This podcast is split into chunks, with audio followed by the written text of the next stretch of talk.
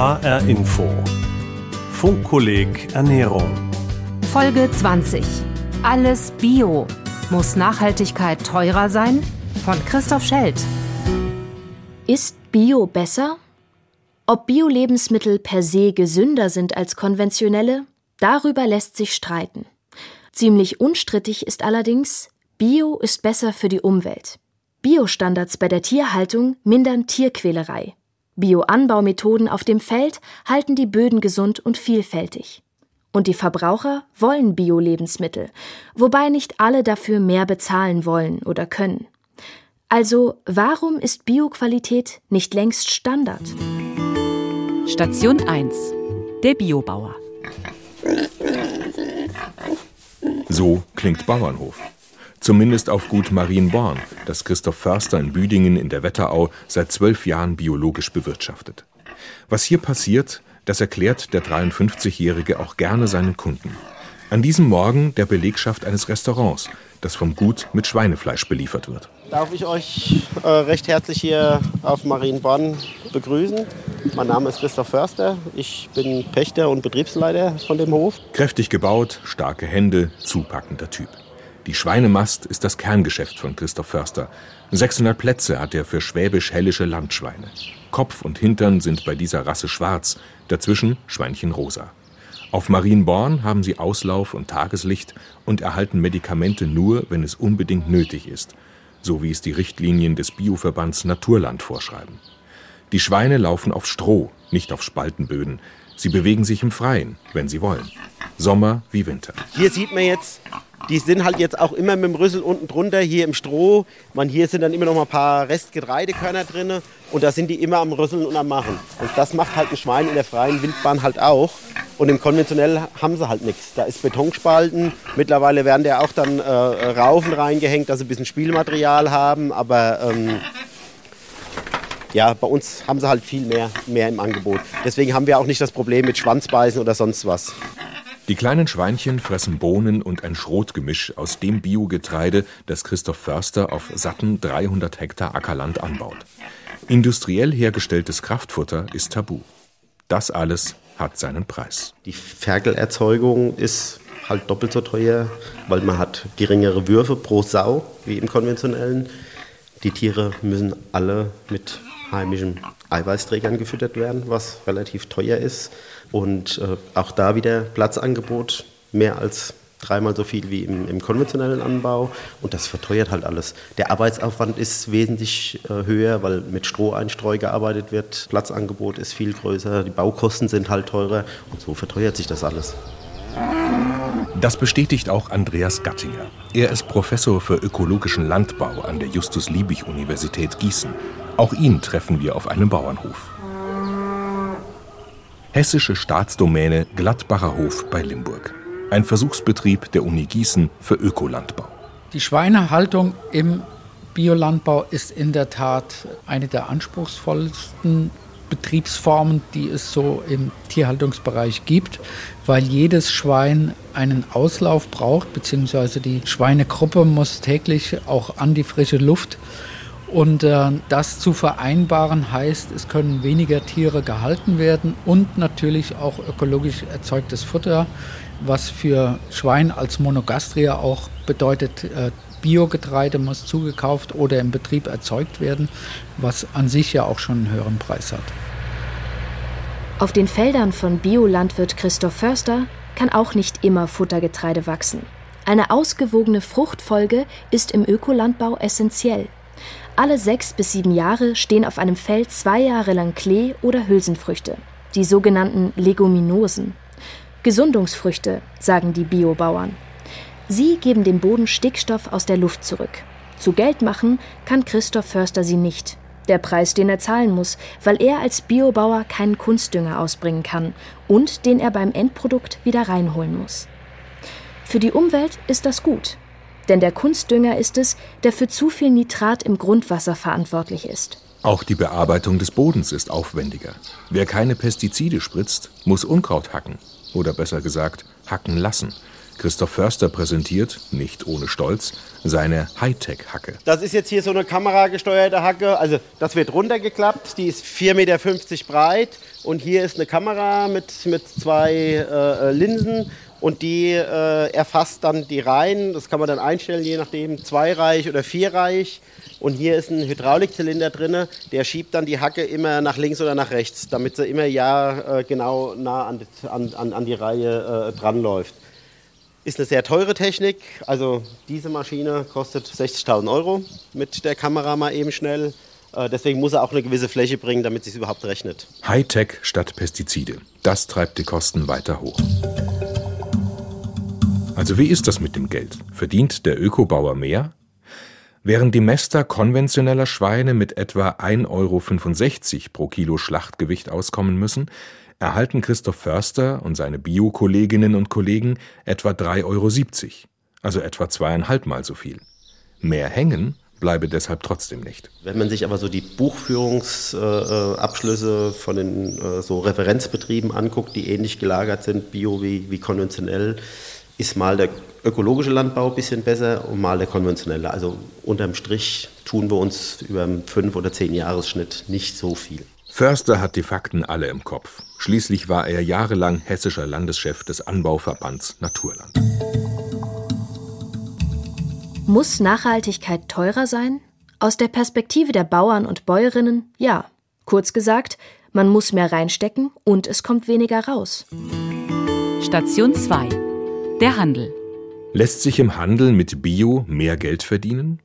Klingt erstmal logisch. Wer sich Gedanken macht, was und wo er einkauft, wer bereit ist, für Bio-Lebensmittel mehr zu zahlen, der schaut vielleicht auch nicht ganz so genau hin, wenn es eben noch ein bisschen mehr ist. Wir fragen nach. Bei Rewe, einem Branchenriesen, gibt man sich zugeknöpft. Ein Interview kommt nicht zustande. Anders Teegut. Mit nicht einmal 300 Filialen und unter einem Prozent Marktanteil zwar ein Zwerg im Business, dafür aber mit einem eigenen Ansatz. In der Unternehmenszentrale in Fulda begrüßt uns der Geschäftsführer Thomas Gutbellet. Stehkragenhemd hochgeknöpft, keine Krawatte. Sein Schreibtisch steht im Großraumbüro, wie die der anderen Mitarbeiter auch. Gutbellet will nahbar bleiben und versteht sein Unternehmen auch so. Teegut ist in mancher Hinsicht Pionier. Schon 1986 listete Teegut Produkte von Alnatura, Bio-Lebensmittel in einem normalen Supermarkt. Was damals revolutionär war, ist heute Standard. Bei Teegut macht das Biosegment inzwischen fast ein Drittel des Umsatzes aus. Das Wachstum kam in Sprüngen, verursacht zum Beispiel durch Skandale wie BSE oder Dioxin in Eiern. Es ist so, immer dann, wenn es um gesundheitliche Wirkung von Lebensmitteln geht und sich mehr Menschen damit beschäftigen, was sie gerade essen, aus den verschiedensten Gründen. Und je mehr sich damit beschäftigen, desto eher sagen sie, ich muss mehr auf die Inhaltsstoffe achten, mehr auf die Frage der Erzeugung achten und dann landen sie sehr oft eben auch bei Bio-Lebensmitteln in ihrer Erkenntnis. Bio ist natürlich auch bei Teegut teurer, ganz klar, sagt auch Thomas Gutberlet. Konkret Bio-Schweinefilet, abgepackt, eingeschweißt, Kühltruhe Supermarkt. 36 Euro das Kilo. Etwa ein Drittel geht an den Erzeuger, also den Bauern. Nochmal etwa ein Drittel für Schlachthof, Verpackung, Transport. Und was schlägt der Handel drauf? Bei uns liegt der Aufschlag ungefähr auch nochmal so bei zwischen 20 und 30 Prozent, den wir brauchen, um Mitarbeiter, Miete, Kühlung und Kosten zu decken. Mehr als bei konventionellem Fleisch? Thomas Gutberlet sagt nein. In der Filiale sei der Aufwand ungefähr gleich, egal ob Bio oder konventionelles Schweinefleisch in der Kühltheke liege. Wir verdienen an manchen Stellen sogar weniger, weil es sehr viel komplizierter ist, diese Ware zu handeln. Es ist aufwendiger, erstmal schon sie zu bekommen, sozusagen im ganzen Prozess. Ähm, man muss sie eher suchen, sie wird einem weniger angeboten. Also die Industrie kommt eher und möchte ihre Dinge vermarkten. Bei Bio muss man eher gucken und jemand finden, mit dem man das macht. Äh, und zum anderen, zum Beispiel bei Obst und Gemüse, Sie müssen genau, viel genauer auf die Frischhaltung achten, Sie müssen besser mit den Waren umgehen. Sie sind lebendiger, Sie sind vielfältiger, das ist schön, aber Sie machen auch mehr Aufwand. Doch Tegut-Chef Gutberlet kommt auch gleich mit einer Einschränkung. Bei Fleisch sei die Differenz zum konventionell erzeugten Produkt zweifellos groß, bei Backwaren aber fast nicht existent. Das Getreide ist zwar teurer, aber der Preis des Brotes wird viel weniger durch das Getreide bestimmt als der Preis des Fleisches durch den Preis der Erzeugung des Fleisches, sondern Sie haben dort die Arbeit des Backens, Sie haben den Transport, Sie haben die frische Haltung, also eine ganze Menge andere Dinge, die Sie sehr gut und prozessoptimiert machen können, und ein gutes Produkt machen können, ohne dass der Einstandspreis des Biogetreides in der gleichen prozentualen Form aufschlägt, sodass wir zum Beispiel in der Lage sind, bei Herzberger unsere Biobrote zum gleichen Preis zu verkaufen, wie ein konventioneller Bäcker seine Brot- und Backpfannen auch verkauft. Muss Nachhaltigkeit teurer sein? Aus der Perspektive des Handels gilt, prinzipiell ja, aber nicht bei allen Produkten im gleichen Maße. Station 3. Bio zum Discounterpreis? Auch bei den Discountern gibt es ganz selbstverständlich Bioware zu kaufen, häufig im Rahmen einer Kooperation mit einem der großen deutschen Bioanbauverbände. Rewe arbeitet mit Naturland zusammen, Kaufland mit Demeter und Lidl mit Bioland. Ausgerechnet? Schließlich prallen da Welten aufeinander. Die Billigheimer von Lidl und die Ökopioniere von Bioland. Passt das wirklich zusammen? Klar, sagt Andreas Schmidt-Eisert, Vorstand von Bioland Hessen. Von unfairen Praktiken oder Druck könne er nicht berichten. Die Absprachen, dass faire Preise bezahlt werden soll, dass nicht über die Preise geworben werden soll, was Lidl und Aldi natürlich sonst im ganz großen Stil machen. Bei Biolandprodukten ist das ausdrücklich verboten. Äh, es ist geregelt, dass nicht äh, bei anderen Produkten der Anschein geweckt werden soll, die seien von Bioland, indem die nebeneinander stehen im Laden. Also dort sind klare Absprachen getroffen und meines Wissens wurden die bisher auch eingehalten. Muss Nachhaltigkeit teurer sein? Erstmal ja. Aber Biomentalität und Discounterphilosophie sind offenbar kein Widerspruch. Station 4. Was Lebensmittel kosten und was sie wert sind. Alles bisher Gesagte bezieht sich auf den Marktpreis, auf die Frage, zu welchem Preis lässt sich ein Produkt verkaufen. Man könnte aber auch anders rechnen. Und in der Szene spielen das viele auch gerade durch. Die Debatte läuft unter dem Stichwort True Costs, übersetzt also wahre Kosten. Kurz gesagt geht es um die Frage, welche versteckten Kosten die Landwirtschaft verursacht. Das sind zum Beispiel die Kosten der Wasserversorger, um Nitrat aus dem Grundwasser zu bekommen. Die Verbraucher zahlen das indirekt über kommunale Abwassergebühren. Auf den Preis der Lebensmittel werden sie aber nicht aufgeschlagen. Oder die Kosten für Treibhausgasemissionen, die bisher keiner zahlen musste. In den Marktpreisen für die Lebensmittel ist all das derzeit nicht einbezogen. Stark industrialisierte Lebensmittel erscheinen deshalb günstiger als Bio- oder regionale Ware. Wissenschaftler der Universität Augsburg haben versucht, zumindest einen Teil der versteckten Kosten zu berechnen. In ihrer 2018 erschienenen Studie How much is the dish untersuchen sie Klimabilanz und die Nitratbelastung in der Lebensmittelproduktion. Das Ergebnis die höchsten externen Folgekosten hat konventionell hergestelltes Fleisch. Das müsste eigentlich fast dreimal so teuer sein, schreibt der Wirtschaftsinformatiker Dr. Tobias Gaukler vom Institut für Materials Resource Management der Uni Augsburg. Der Futtermittelanbau, Beheizung und Belüftung der Ställe schlagen hier zu Buche. Auch industriell produziertes Kraftfutter wird mit hohem Energieaufwand produziert. Zwar verursacht auch Biofleisch Treibhausgase und andere Umweltschäden, aber eben weniger, stellen die Wissenschaftler fest. Die versteckten Kosten sind laut der Studie im Vergleich zu konventionellem Fleisch nur halb so hoch. Bei konventionell erzeugtem Obst und Gemüse müsste laut der Studie für die versteckten Umweltkosten knapp ein Drittel auf den Preis aufgeschlagen werden. Bei Bio-Obst und Gemüse viel weniger, gerade einmal sechs Prozent. Viele Umweltfolgen konnten die Forscher gar nicht einrechnen. Zu den Themen Pestizidbelastung oder Antibiotikaresistenzen war die Datenlage zu dünn. Das Thema der True Costs, der wahren Kosten, es treibt auch Christoph Förster um, den Biolandwirt vom Gut Marienborn. Ich möchte nicht über meine konventionellen Kollegen äh, schimpfen oder sonst was. Äh, die sind in, auch in der richtigen Bredouille. Aber wenn man mal die Kosten umlegen würde, die die konventionelle Landwirtschaft verursacht, wir haben das große Thema Nitrat, wenn das alles auf den Endpreis des Produktes mal umgelegt werden würde, dann wäre Bio-Sport billig.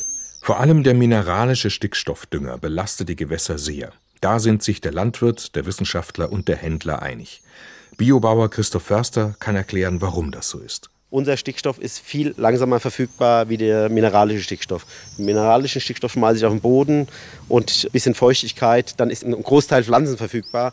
Das ist im Ökolandbau nicht. Und gerade im zeitigen Frühjahr, die Böden sind nass und kalt, die Mikroorganismen im Boden sind nicht aktiv, somit wird auch kein Stickstoff freigesetzt. Deswegen trägt der Ökolandbau auch viel zum Gewässerschutz dabei, weil der Stickstoff dann immer freigesetzt wird, wenn die Pflanze auch die Nährstoffe braucht.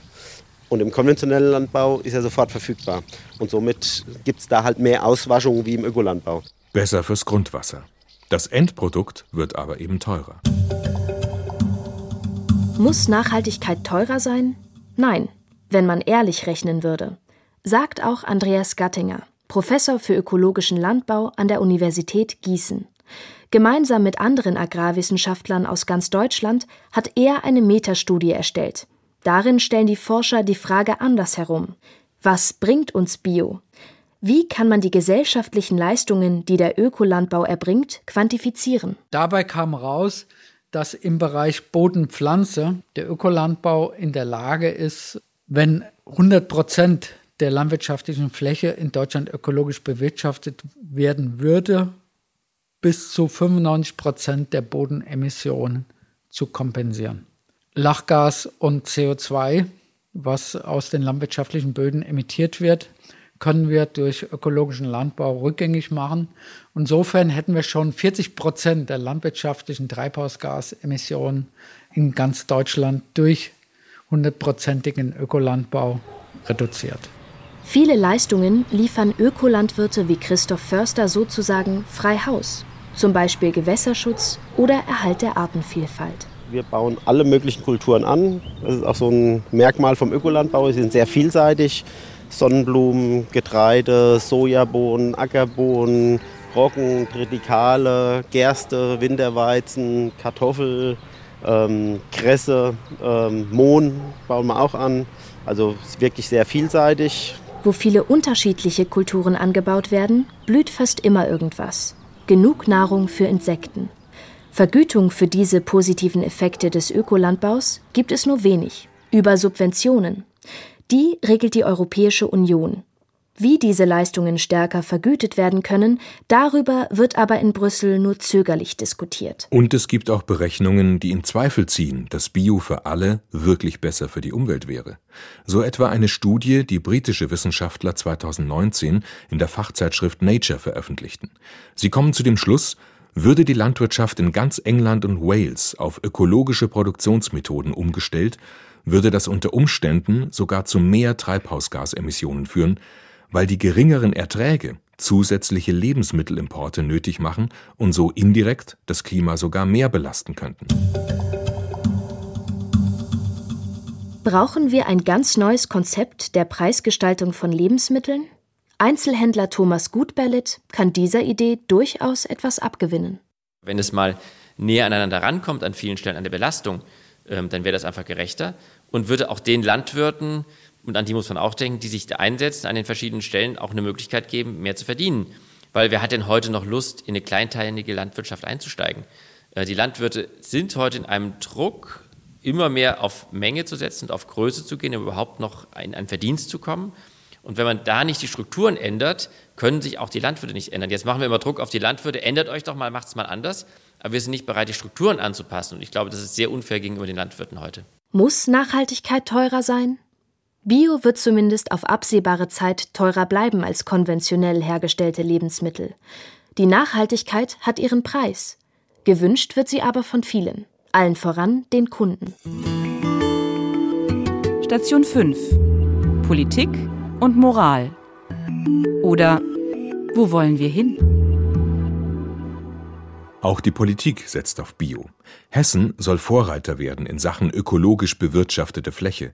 Während die Bundesregierung mittelfristig einen Anteil von 20 Prozent anpeilt, hat sich die schwarz-grüne Landesregierung ein ambitionierteres und vor allem zeitlich konkreteres Ziel in den Koalitionsvertrag geschrieben.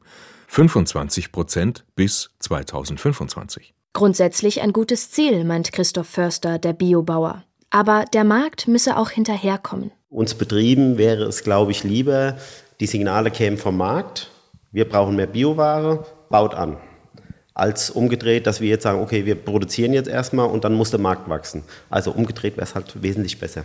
Die Produktion von ökologisch erzeugten Lebensmitteln im großen Stil sei durchaus möglich, bestätigen Landwirte und Wissenschaftler. Doch im Moment ist Bio nach wie vor eine Nische. Auch wenn man versucht ist, das anders wahrzunehmen, wo doch gefühlt an jeder Straßenecke ein neuer Bioladen aufmacht, zumindest in den großen Städten. 2018 wurden nach Zahlen des Bundes Ökologische Lebensmittelwirtschaft BÖLW knapp 9 Prozent der landwirtschaftlich genutzten Fläche in Deutschland ökologisch bewirtschaftet. Hessen liegt mit 14,5 Prozent über dem Schnitt. Und im Handel wächst Öko zwar seit Jahren konstant. Trotzdem gaben die Verbraucher 2018 im Schnitt gerade mal gut 130 Euro pro Kopf für Bioware aus. Das sind 5,3 Prozent ihres Budgets für Lebensmittel. Können wir Kunden uns zumindest künftig auf billigere Bio-Lebensmittel einstellen? Und ist das überhaupt erstrebenswert? Nein, sagt Tegut-Chef Thomas Gutberlet und bringt in der Antwort auf diese Frage gleich sein Wertegerüst unter. Fleisch muss so viel kosten. Das andere Fleisch müsste auch so viel kosten. Dass es nicht so viel kostet, liegt daran, dass wir mit der Schöpfung dort nicht gut umgehen an vielen Stellen. Das ist auch der Grund, äh, warum man ja manchmal auch äh, Berichte über bestimmte Tierhaltung sieht. Wenn man das dauernd auf Kosten optimiert, leidet letztendlich irgendein Teil der Wertschöpfungskette und das ist entweder das Tier oder der Landwirt oder irgendjemand anderes, aber das geht nicht auf. Lebensmittel haben einen bestimmten Preis und den brauchen sie auch. Die Haltung zu Lebensmitteln müsse sich wandeln. Der Sonntagsbraten ein Sonntagsbraten bleiben. Kein Mensch brauche dazu noch den Dienstags- und Donnerstagsbraten. Der Gießener Agrarwissenschaftler Andreas Gattinger bringt es so auf den Punkt. Der Biolandbau verfolgt nicht das Ziel, das konventionelle Schnitzel durch ein Bioschnitzel zu ersetzen. Erzeuger, Industrie, Wissenschaft und Handel. Wichtige Akteure, wenn es um die Frage geht, wie künftig unsere Lebensmittel produziert werden sollen. Doch der mächtigste Akteur, da sind sich alle einig, bleibe der Verbraucher. Und der ist kompliziert, sagt Biobauer Christoph Förster. Der Verbraucher ist natürlich auch ein bisschen schwierig. Sie finden das alles super toll, die Bio-Lebensmittel, aber wenn sie dann auf den Preis gucken, ähm, sieht es auch dann wieder ganz schnell anders aus. Alles Bio?